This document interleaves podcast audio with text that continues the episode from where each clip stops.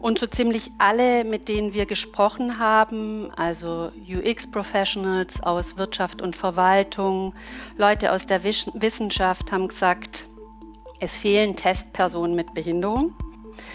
Und außerdem fehlen konkrete Hinweise zur Umsetzung. Und ich hatte auch den Eindruck, dass es Unsicherheiten gibt, wie man mit der Testgruppe arbeiten kann.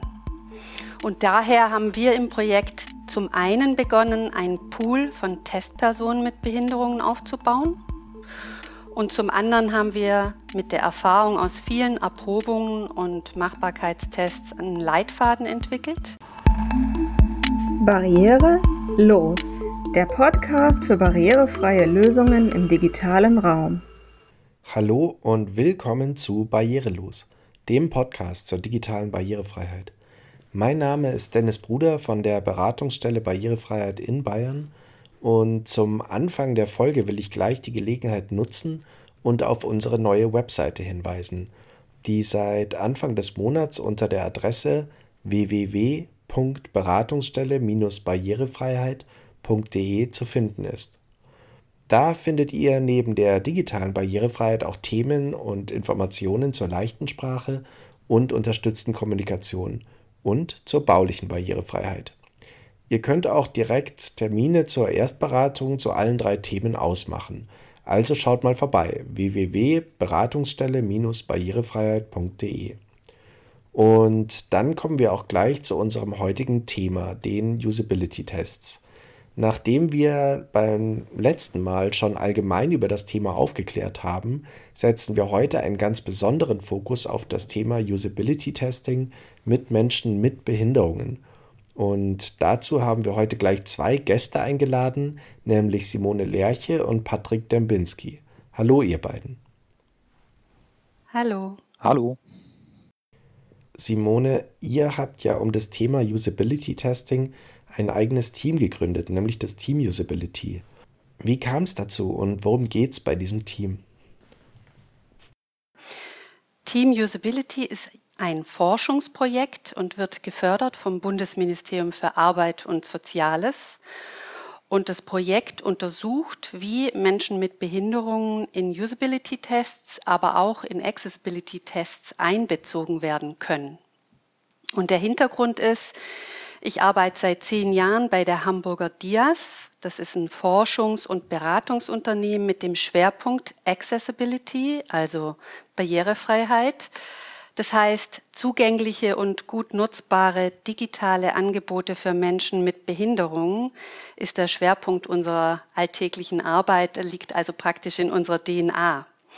Und da Barrierefreiheit und Usability wirklich zwei bedeutsame Aspekte von gut nutzbaren digitalen Angeboten für die Zielgruppe behinderte Menschen sind, haben wir das Projekt entwickelt und eingebracht. Bei Usability-Tests gibt es ja eine ganze Menge verschiedener Ansätze. Was macht jetzt euren Ansatz so besonders, auch im Verhältnis zu anderen Anbietern?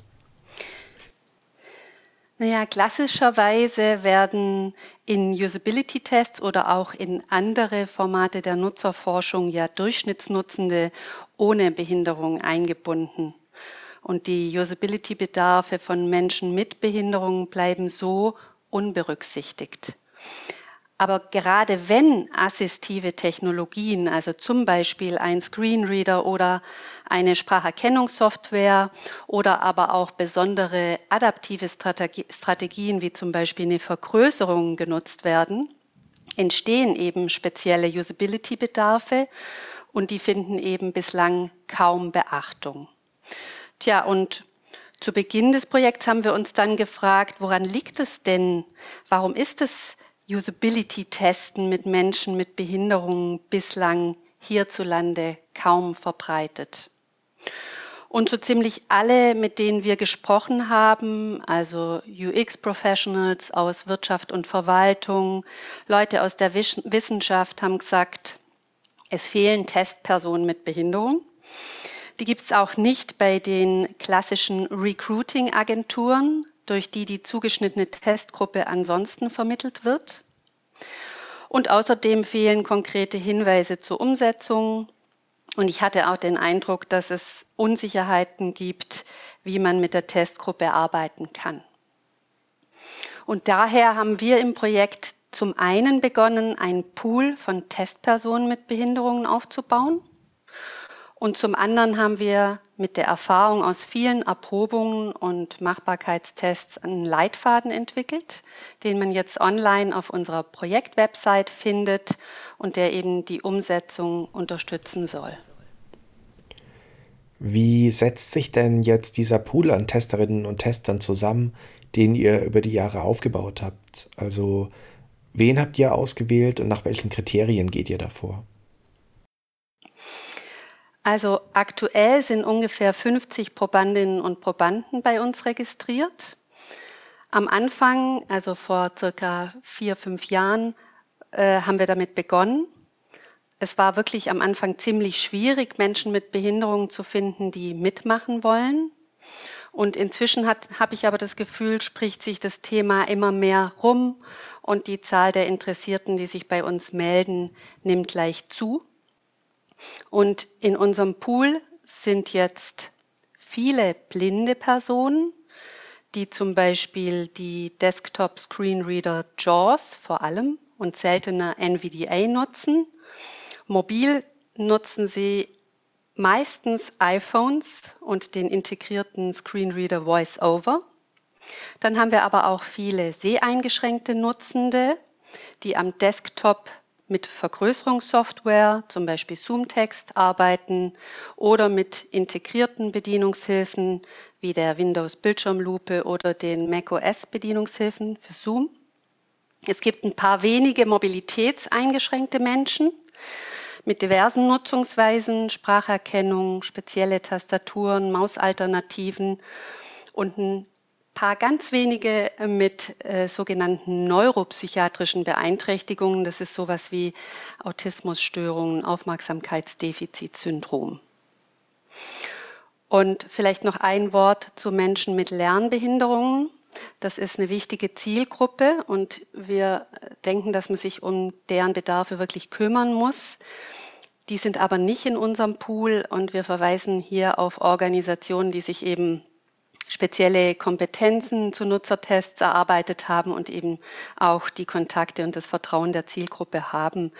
Bei uns ist das vor allem die Lebenshilfe Hamburg. Das ist ja eine Selbsthilfeorganisation für Menschen mit geistiger Behinderung und die haben ein Projekt Leicht Online, die sich eben zum Beispiel darum kümmern.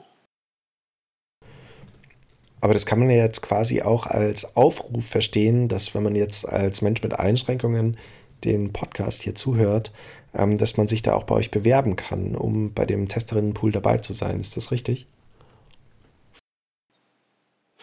Genau auf unserer Website team-usability.de haben wir eine Möglichkeit, sich zu registrieren und sich sozusagen bereit zu erklären, äh, bei uns als Testperson mitzumachen. Wenn man sich da registriert, dann kriegt man einen Anruf von mir ähm, und dann sprechen wir so ein bisschen über die Nutzungsweise und ähm, ja, ich nehme die Leute dann in meinen Pool auf und ich freue mich wirklich über jeden, der mitmacht. Ähm, es melden sich auch manchmal Menschen ohne Einschränkungen. Die verweise ich dann auf die klassischen Recruiting-Agenturen. Also bei uns gibt es wirklich ähm, oder liegt der Fokus wirklich auf äh, Menschen, die eben sage ich jetzt mal, eine Behinderung haben und vor allem auch eine spezielle Nutzungsweise mit einer assistiven Technologie oder ähnlichem. Auf eurer Webseite war ich auch schon ein bisschen unterwegs und da habt ihr ja ganz prominent am Anfang aufgezeigt, dass ihr zwei Testarten unterscheidet, nämlich einmal die Usability-Tests und einmal die Praxistests. Wo unterscheiden sich die beiden Testverfahren denn? Ja, im Unterschied zum Usability-Test ist der Praxistest oder ist es beim Praxistest so, dass Menschen mit Behinderungen eine Website oder App strukturiert entlang der Anforderungen der Barrierefreiheitsstandards untersuchen. Also Praxistests fokussieren rein auf die Accessibility, also Barrierefreiheit eines digitalen Angebots. Und dafür braucht man eben Fachkenntnisse zu den Standardanforderungen und wie man sie prüft. Und anders als beim Usability-Test, wo ja Endnutzende wirklich explizit ohne Accessibility-Expertise alltägliche Aufgaben durchführen, prüfen eben Praxistesterinnen und Tester mit einem Expertenblick und auf der Basis von Prüfkriterien. Zum Beispiel wird zu einer Grafik ein Alternativtext ausgegeben und so weiter. Und ein Praxistestteam bei uns ist zum Beispiel ein blinder und ein sehender Kollege, die arbeiten beim Prüfen einer App zusammen. Und der blinde Prüfer testet eben mit seinem Hilfsmittel, also am mobilen Endgerät mit dem integrierten Screenreader. Und sein Kollege übernimmt oder ergänzt Prüfschritte, die er behinderungsbedingt nicht oder nicht alleine prüfen kann. Und so entsteht ein rundes, ein valides Ergebnis. Okay, dann kommen wir jetzt nochmal zu den Usability-Tests. Du hast ja vorhin schon kurz angeschnitten, dass ihr da so eine Art Leitfaden für Firmen entwickelt habt. Worum handelt es sich denn bei dem Leitfaden? Äh, kannst du kurz was dazu erzählen?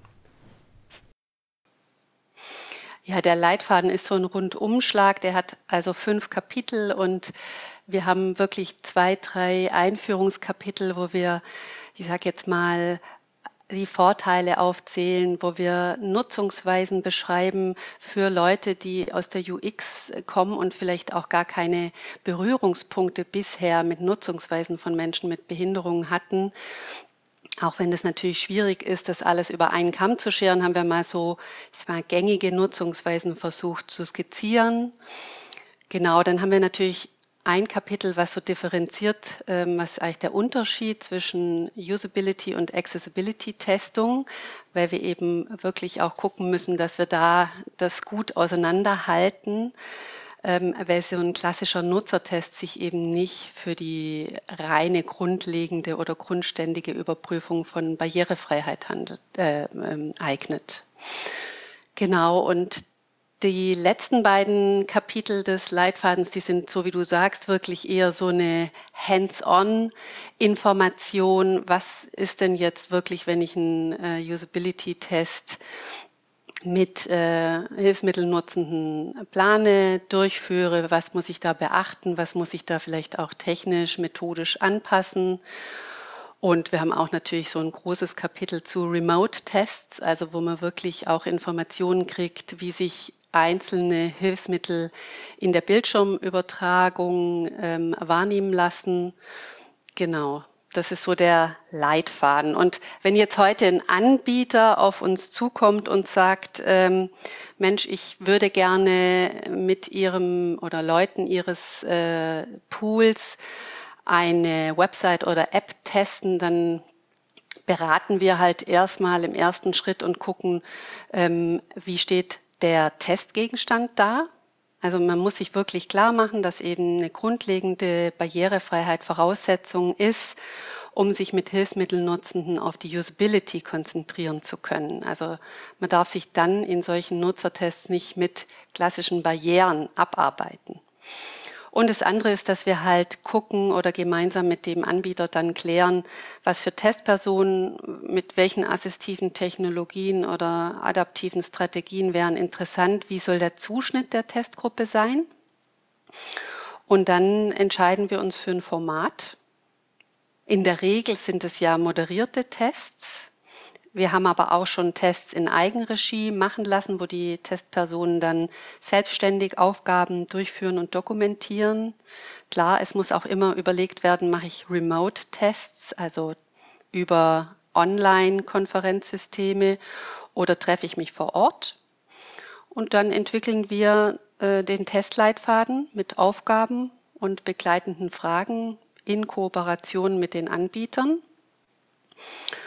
Und bei so einem klassischen moderierten Usability-Tests gucke ich mir dann aus meinem Testpool die passenden Testpersonen aus, plane die Sessions mit ihnen und wie gesagt, ich habe jetzt häufig, das ist ein bisschen Corona geschuldet, aber es hat sich gezeigt, dass das auch viele Vorteile für die Zusammenarbeit hat. Treffe ich mich meistens online in unserem Konferenzsystem mit den Testpersonen. Ich habe noch eine Kollegin dabei, die dokumentiert. Manchmal gibt es auch stille Beobachtende von Seiten des Anbieters. Ja, und im Verlauf des Tests bitte ich dann die Testperson, ihren Bildschirm zu teilen und die Aufgaben durchzuführen. Und die, wir können das dann beobachten. Und so eine Session geht in der Regel so zwischen 45 und 60 Minuten. Und es gibt natürlich immer mehrere Tests innerhalb eines Projekts. Und wenn die alle erfolgt sind, dann werten wir halt die Beobachtungen aus und geben die Ergebnisse an die Webseitenanbieter zurück. Ähm, du hast ja vorhin Usability und Accessibility unterschieden. Und das Thema Usability kann ja eigentlich erst nach dem Thema Accessibility überhaupt geprüft werden. Ist das richtig? Ja, also man muss vielleicht sagen, es muss sich zumindest grundlegend darum gekümmert worden sein. Sonst, wie gesagt, arbeitet man sich an Accessibility-Problemen ab. Und da ist eigentlich in der Regel ein Expertenblick ähm, einfacher, als das mit Nutzern ähm, zu überprüfen. Es ist aber schon auch im Rahmen der Nutzertests immer mal wieder so, dass sich auch kleinere Usability, äh, Accessibility-Probleme zeigen. Das ist jetzt nicht das Problem. Also man muss jetzt vielleicht nicht einen vollumfänglichen Test gefahren haben, aber man sollte wirklich geguckt haben, dass äh, die grundlegende Barrierefreiheit gegeben ist. Ja, dann komme ich zu unserem heutigen zweiten Gast und Patrick, vielleicht kannst du uns jetzt mal erklären, wie du in so einem Usability-Test eingebunden bist. Du hast ja selbst eine Einschränkung und erzähl doch mal ein bisschen über dich, über deine Einschränkungen, über deine Einsätze im Team ähm, welche Hilfsmittel du nutzt und ähm, ja, wie so ein Test dann für dich abläuft. Ja, ähm, ich bin ähm, Patrick Dembinski. Ich bin ähm, schon seit einigen Jahren ähm, quasi technischer Berater für Blindenhilfsmittel ähm, in einer äh, Hilfsmittelfirma. Und äh, ich fahre ähm, entsprechend halt auch viel in den Außendienst raus und unterstütze, unterstütze meine Kollegen vor Ort, äh, weil wir halt bundesweit unterwegs sind, bin ich dann auch mal bundesweit unterwegs. Das können Ausstellungen sein, es können aber auch ähm, ja, Beratungen, äh, Hilfsmittelberatungen und ähm, Auslieferungen, Schulungen sein, also das volle Programm quasi. Und ähm, ja, ähm, ansonsten ja, bin ich äh, geburtsblind und ähm, habe ja, Screenreader, Breitzeile, äh, Blindenstock, ja, die üblichen ähm, Hilfsmittel halt und ähm, ein Smartphone mit Sprachausgabe, also iPhone mit VoiceOver. Okay, und du bist ja dann irgendwann auf das Team Usability gestoßen. Wie kam es denn dazu und was hat dich motiviert, da mitzumachen? Ähm, es kam äh, tatsächlich äh, so ein bisschen durch ein äh, Praktikum, was ich bei der Firma Diaz gemacht habe, mal vor einiger Zeit. Ähm, da war ich ähm, ja, äh, im Team Usability ähm, quasi drin, ähm, mit einigen Aufgaben betraut und ähm, bin dann äh, auch, wo meine Praktikumszeit aufgehört hat, ähm, ja, äh, geblieben, mehr oder weniger als Tester, den man mal gelegentlich aus einer Versenkung holen kann und äh, der ähm, dann halt auch mal ähm, anhand von verschiedenen Use Cases ähm, bestimmte Angebote ähm, gemeinschaftlich durchtestet. Dann erzähl doch mal, wie so ein Test für dich ausschaut. Also welche Aufgaben du da kriegst und wie du dich da durchhangelst. Ähm, also ähm, das geht meistens anhand von Use Cases. Also ähm, Use Cases sind quasi äh, Dinge, die man auf Webseiten tun kann. Also beispielsweise ein Use Case könnte sein, äh, ich suche mir bei einem äh, ÖPNV-Anbieter ähm, eine Verbindung raus und möchte bis zum Buchungsprozess gelangen oder meinetwegen auch ähm, bis kurz vor die Bezahlung. Und ähm, dann äh, schaue ich, wie ich da am besten hinkomme.